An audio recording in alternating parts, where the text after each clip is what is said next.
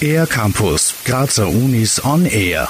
Achteckig mit Edelsteinen bestückt ein perlenbesetzter Bügel in der Mitte mit Stirnkreuz. Die Reichskrone vermutlich entstanden um 960. Das Kunsthistorische Museum Wien erforscht in einem umfassenden Projekt Material, Geschichte und Technik der legendären Insignie. Unterstützt wird es dabei durch das Zentrum für Informationsmodellierung an der Uni Graz. Dass man eigentlich denkt, dass die Reichskrone in ihrer Bedeutung so bekannt ist und so allgegenwärtig in vielen Abbildungen oder Texten, aber eigentlich man doch nicht so viel darüber weiß. Also zum Beispiel, dass viele Steine davon eigentlich aus Glas bestehen und nicht Edelsteine sind, dass sie eigentlich fürchterlich unbequem war und so schwer. Das fasziniert Elisabeth Steiner vom Zentrum für Informationsmodellierung, kurz ZIM, an der Krone. Auch Details darüber, wann und wo die Reichskrone genau entstanden ist, werden selbst in der Wissenschaft noch diskutiert. In einem Projekt am Kunsthistorischen Museum Wien wird die Krone jetzt aus historischer, konservierungswissenschaftlicher, kunsthistorischer und naturwissenschaftlicher Sicht unter die Lupe genommen. Dabei werden unterschiedlichste Daten verarbeitet, weiß Christopher Pollin vom ZIM. Bilder von einer 3D-Mikroskopie oder von einer Raman-Methode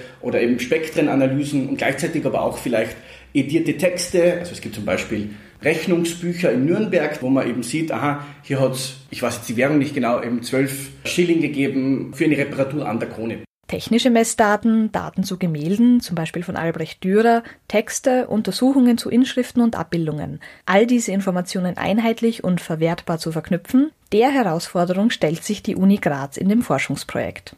Das ist ein groß grundsätzliches Problem, das wir immer in den digitalen Geisteswissenschaften sehen, wenn wir mit den unterschiedlichen Disziplinen zusammenarbeiten, ist, dass natürlich jeder seine eigene Terminologie hat. Und sozusagen die Kommunikation irgendwie sicherzustellen, ist immer schwierig und das ist immer so eine Hauptaufgabe. Die neu gewonnenen Daten werden auf einer Website zu einem Gesamtbild zusammengefasst und außerdem im geisteswissenschaftlichen Asset Management System GAMS archiviert. Das übernimmt das recht junge Startup der Uni Graz, Digital Humanities, kurz DH Craft. So können andere Forschende neue Fragestellungen daraus entwickeln. Aber auch jede und jeder Interessierte kann sich so einen Überblick verschaffen oder tiefer in bestimmte Details vordringen, erklärt Elisabeth Steiner. Es ist ja auch ein Kulturgut von europäischer Bedeutung. Deswegen möchten wir schon auch eine Oberfläche bieten, wo man dann über einzelne Steine oder einzelne Designelemente oder Materialien mehr erfahren kann. Erste Einblicke ins Forschungsprojekt am Kunsthistorischen Museum gibt es bereits auf www.projekt-reichskrone.at.